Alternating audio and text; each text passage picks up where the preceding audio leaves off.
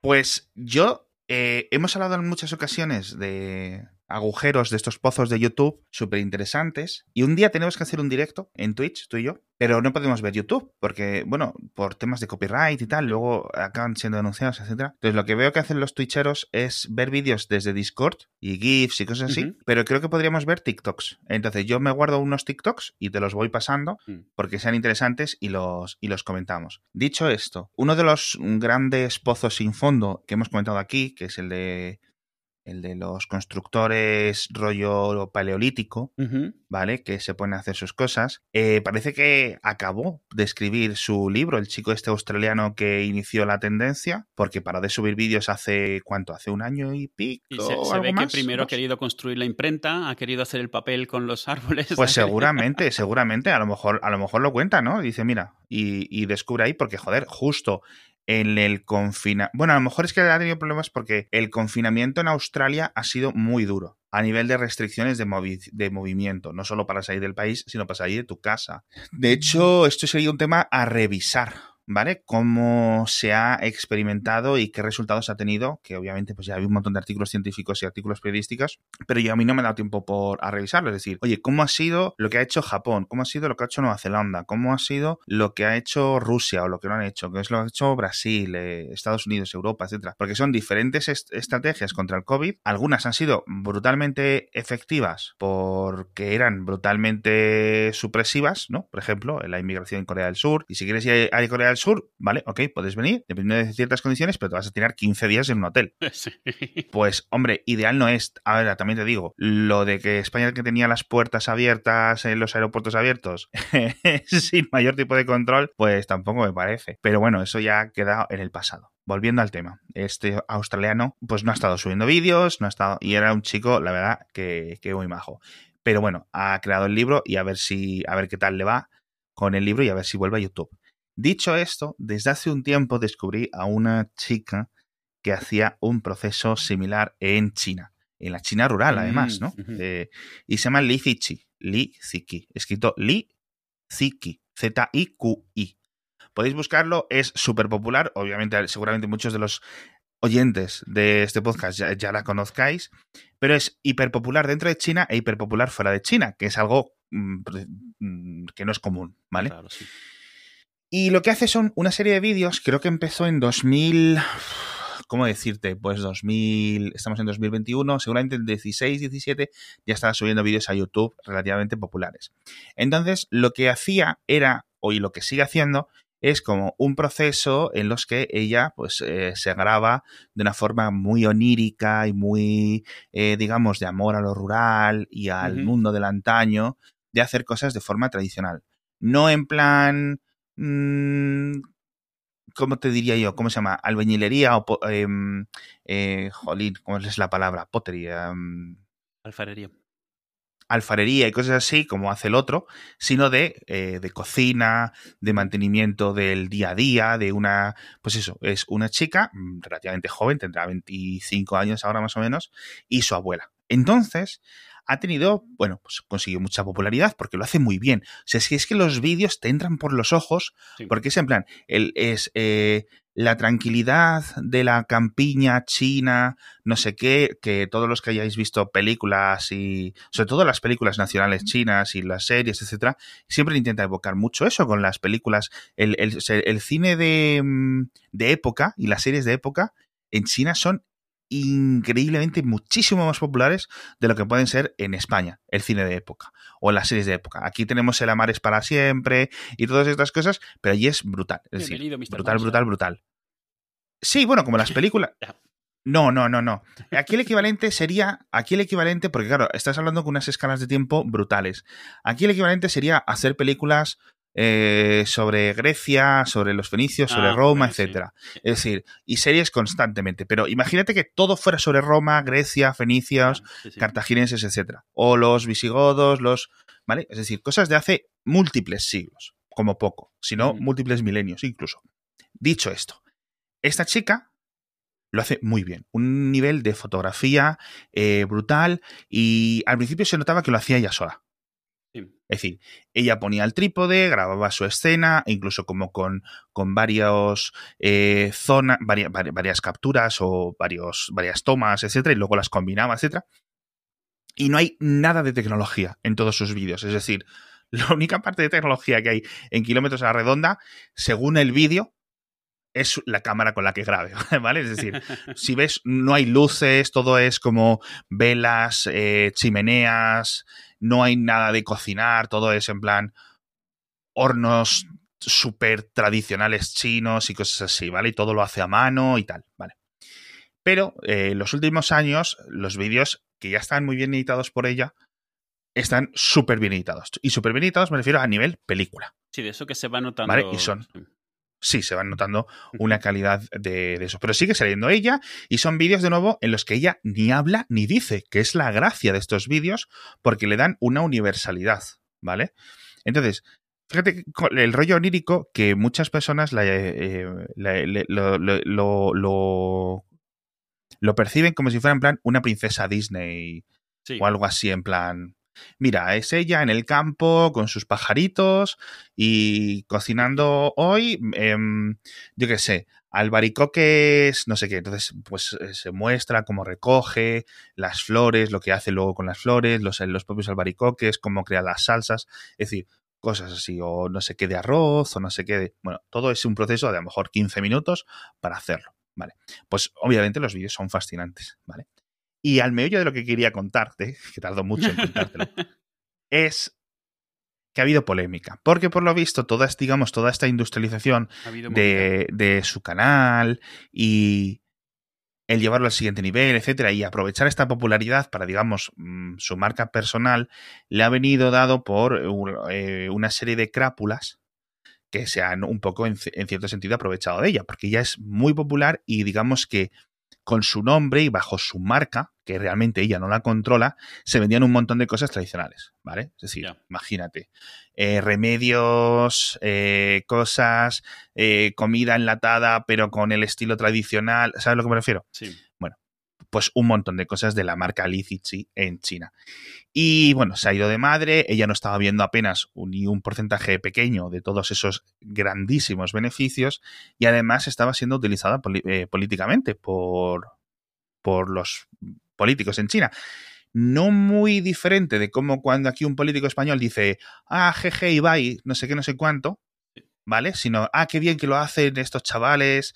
Eh, bueno, pues cuando dicen, ay, pues eh, eh, Ibai Llanos, qué tío más responsable, no sé qué. Ojalá la juventud fuera más como Ibai Llanos, porque parece no sé qué.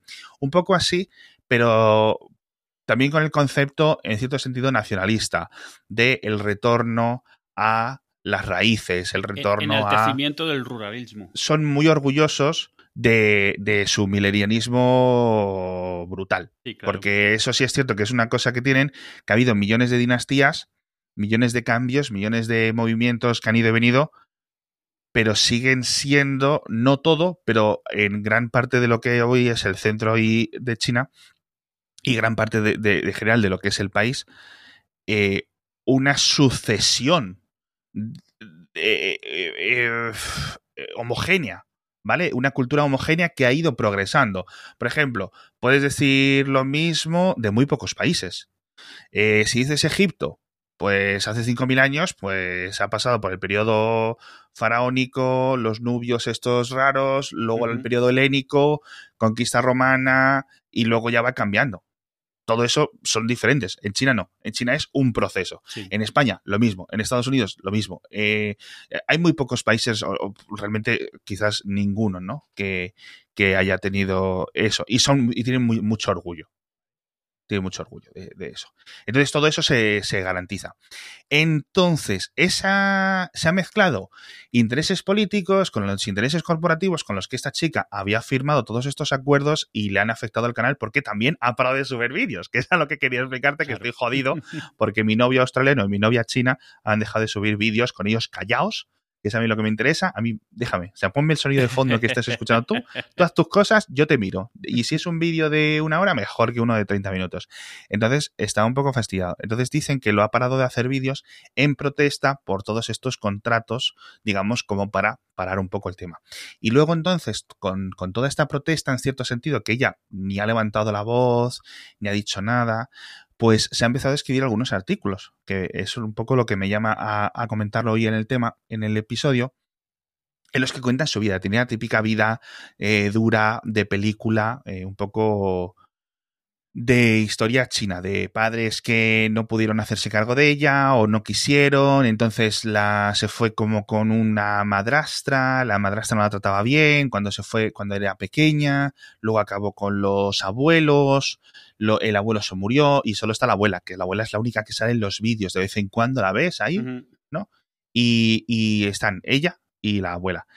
Y la historia pues no es de super terror, pero sí es pues eso, alguien que lo ha pasado mal, alguien que ha trabajado desde los 12 años, algo así, porque no tenían dinero y lo típico, ¿no? Y ahora se dedica y ha conseguido eso. Entonces esto también se utiliza a nivel político. Claro, porque, pues imagínate, la historia de superación de una persona que de la nada se ha convertido en literalmente multimillonaria a pesar de que le están robando un montón de dinero. Entonces, por una parte, en China eso se ve como una envidia, es decir, muy similar aquí a lo que vemos a los twitcheros y a los youtubers, eh, porque claro, es esta tía que aquí es millonaria simplemente pudiendo a recogerse, grabándose mientras hace no sé qué cocina, porque a lo mejor yo lo veo como una cosa fascinante, exótica, oriental, pero para alguien que vive allí dice que hace la subnormal... macarrones con chorizo. no sé si hacer macarrones con chorizo, pero es imagínate que yo me grabo yendo al huerto, ¿no? Yendo a las linares, cogiendo las alubias, cogiendo no sé qué y haciéndome un potaje, ¿no? Pero lo, pongo con sonidos eh, celtas y sonidos así de, flautas del norte de España y, y, me hago famoso, ¿no? Entonces dice la gente que está deslomada 14 mm, horas en la fábrica, dice, ¿y esta de qué se queja? ¿Sabes? Hmm. Pero claro, cada uno nos quejamos de eso. Pues es muy similar a, a esto rollo eh, del twitchero, youtubero español andorrano. Y me parece fascinante la historia, tío. Me parece fascinante porque es una chica que en, fuera de China es, como no conocemos este, este, este, esta parte, es increíblemente adorada. Es decir, en plan, tú ves entre los comentarios y es todo, todo, todo, todo, todo, todo, todo súper positivo súper positivo. Y en China está todo completamente retorcido. Tiene sus fans, tiene millones y millones y millones de fans, obviamente, si no, no tendría esta marca millonaria.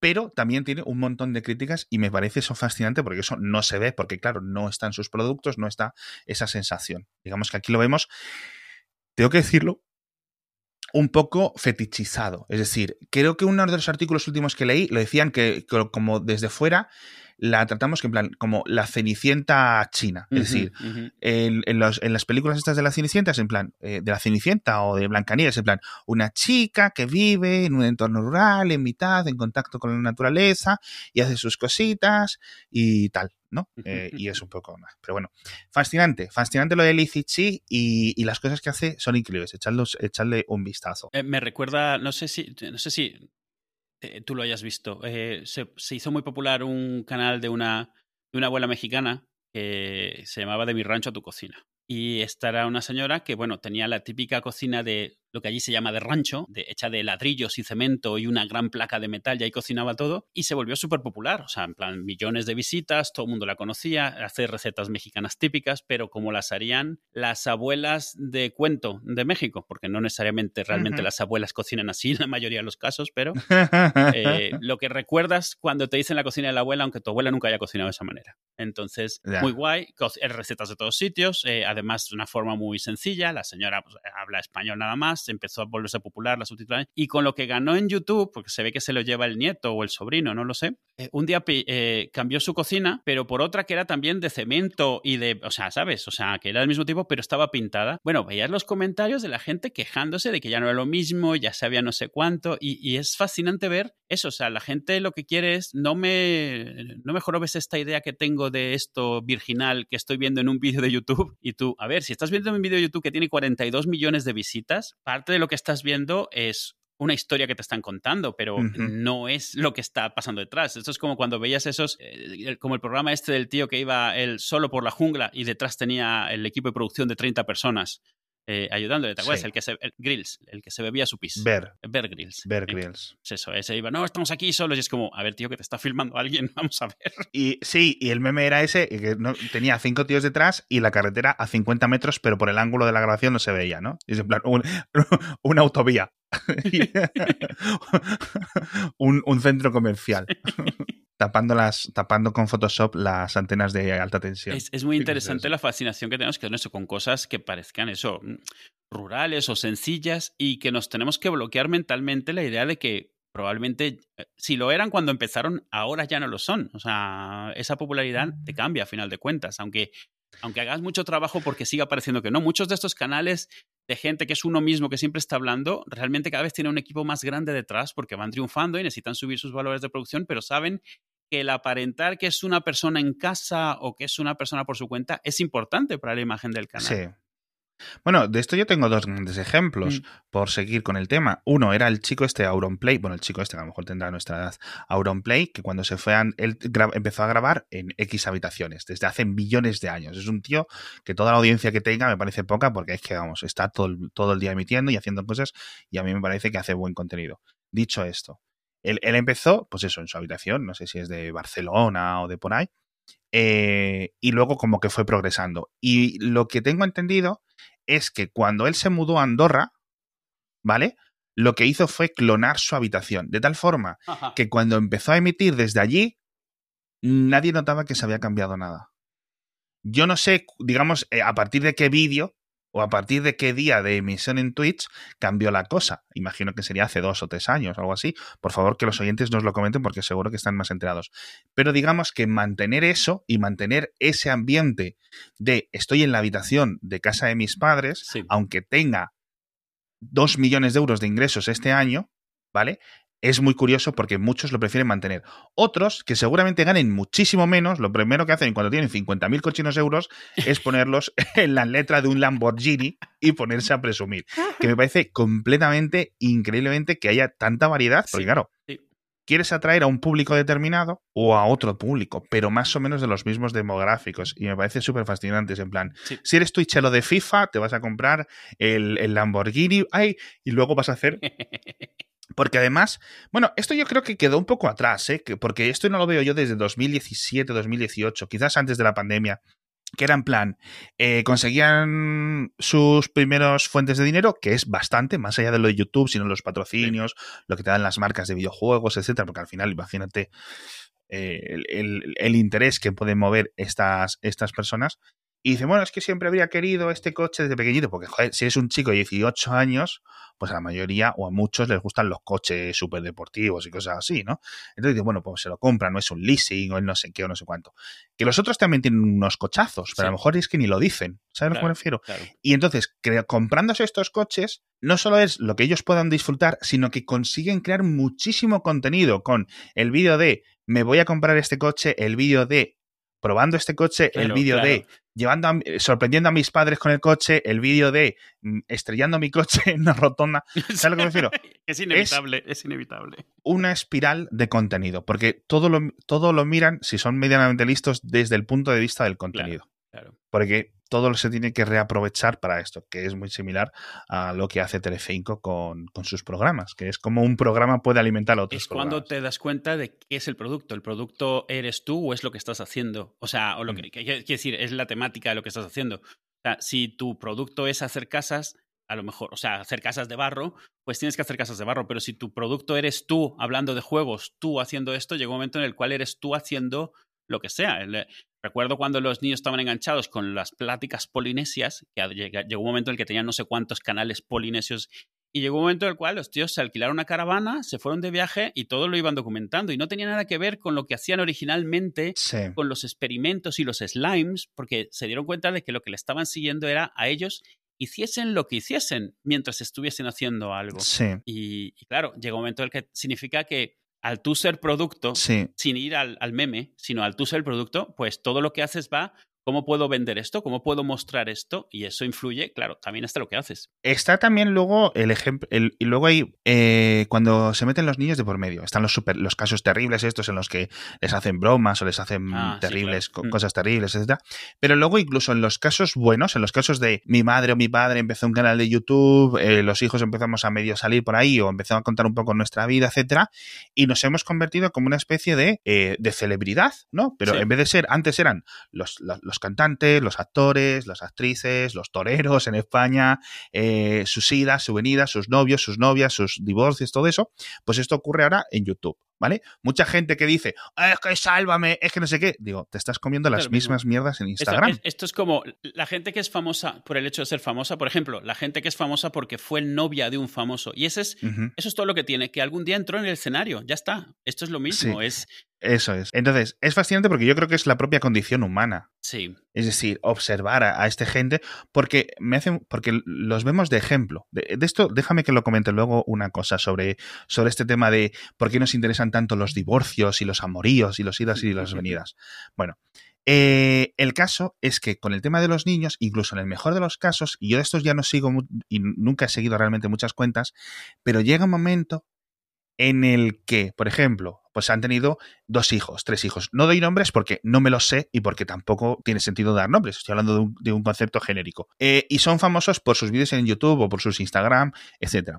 Entonces, tienen hijos y pues eso, hoy vamos a no sé qué. Y pues eh, o le he comprado un vestidito o, vamos, cómo cuentan sus, sus días a días y un, un tema muy cotidiano. ¿Cuál es el problema? Cuando tienen más hijos, ese hijo nuevo está, y perdonadme la expresión, monetizado desde el día uno. El embarazo, el parto, la preparación del parto, la primera llegada a casa, el primer día, el todo, todo, todo, todo, todo, todo, todo, todo, todo, se convierte en contenido. Y eso a mí no me parece mal, pero tampoco me parece algo que yo no sé si haría. Ahora, si la diferencia entre hacer eso y no hacerlo es ganar 200, 300 mil euros más al año, vamos, mis hijas, vamos, las pongo a bailar en dos segundos pero ya no sé yo cómo afectarán esto. Ahora, también te digo que no es incompatible con ser buen padre o buena madre. No, no, claro. Creo yo. Pero bueno, más allá de que luego. O sea, peores estaban los Macaulay Culkin y tal de los 80. Ya te digo. Que no, que no, que no habrían un libro en toda, en toda su historia.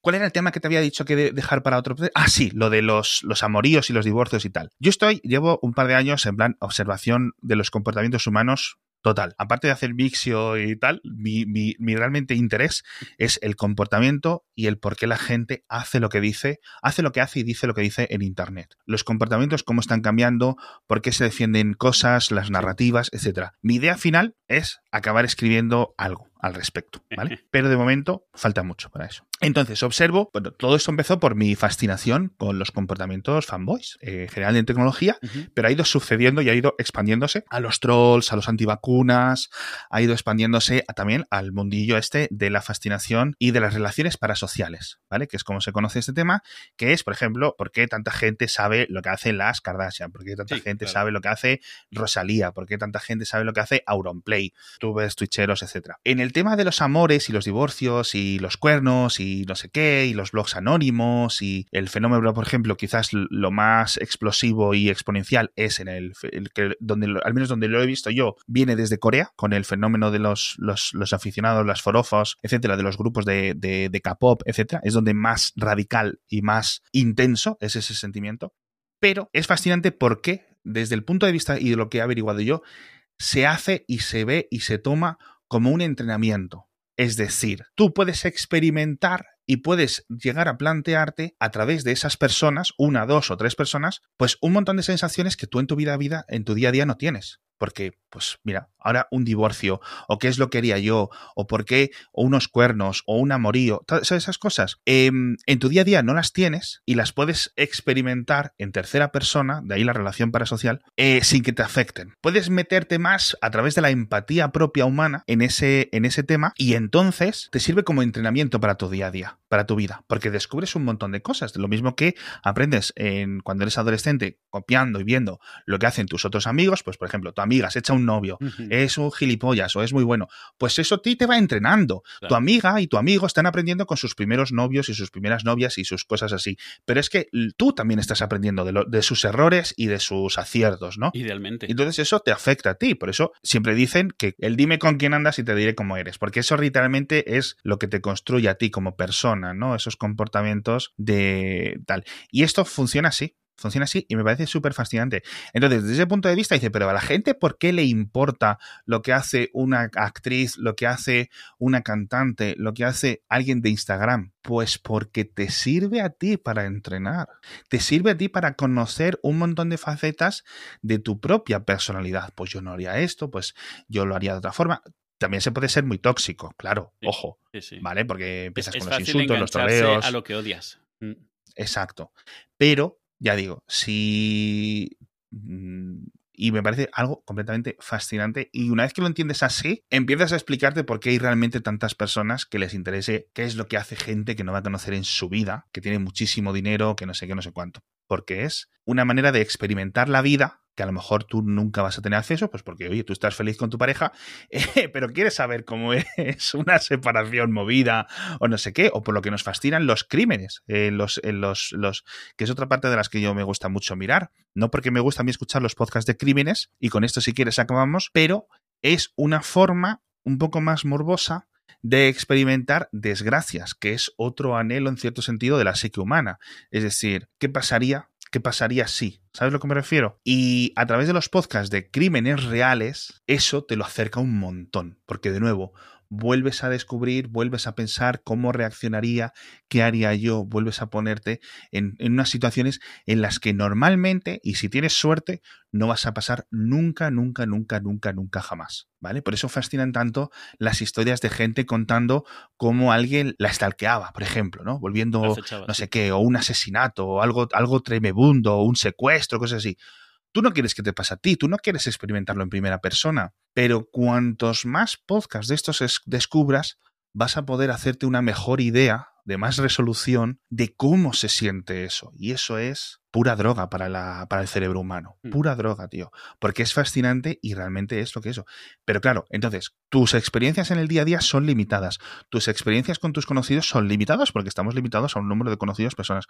Entra a Internet y tienes acceso a un montón de experiencias que eso. Por eso, no es nada nuevo, pero no es muy diferente, quizás sí, de menor nivel cultural, con los libros. Sí, bueno, sí. Es decir, no, no, coño. O sea, eh, a ver, no me vais a decir, no, no estoy intentando decir que, por ejemplo, eh, ¿cómo te voy a decir? Yo qué sé. Eh, las historias estas de la Millie Bobby Brown con. que es una chica que es, pues, es menor de edad o acaba de cumplir los 18 años y siempre están los rumores en los blogs, en Instagram, etcétera, de que si anda con este cantante, de que si no sé qué, no sé cuánto, que si los chicos del Cartoon Network, del Disney Channel, que se lían, que no sé qué, todo lo que hemos vivido los últimos 30 años con el Justin Bieber, con Britney Spears, con eso. Cuando tú les vas creciendo esas cosas, es decir, eso es una versión de cartón piedra, una versión mucho más cutre de lo que te pueden contar eh, en el libro de Lolita. Mucho más cutre, mucho peor contado, pero el, efecto que consigues y sin, es, y sin garantía de un final satisfactorio, porque claro. es ponerte exactamente en, lo mismo. Ya digo, no es lo mismo, pero es lo mismo. No sé si me entiendes. Entonces, a través de los libros, tú podías experimentar un montón de sensaciones, de situaciones, de cosas. De una forma segura, sí de una forma segura y de una forma en la que tú nunca lo ibas a ver. De, no es una evasión, porque no es una evasión, estamos hablando de, los temas de no ficción, perdón, de los temas ficcionalizados, pero no de ciencia ficción, no de fantasía, etcétera, ¿no? Pues eso. Y, y por eso, pues, me resulta eh, algo que me ha abierto mucho los ojos a los comportamientos propios de los humanos. Es decir, por qué se hacen algunas cosas, por qué fascina tanto simplemente la gente que a lo mejor abre, llega a su casa con 15 años o con 35 años, da igual, abre Twitch y se pone a escuchar, aunque no le haga mucho caso, ¿no? a un tío contando su vida y leyendo cosas en internet. A escuchar a un tío que ya a esas alturas es conocido, es un conocido. Exacto. En cierto sentido también pasa con los podcasts, por cierto. Cierto, es cierto.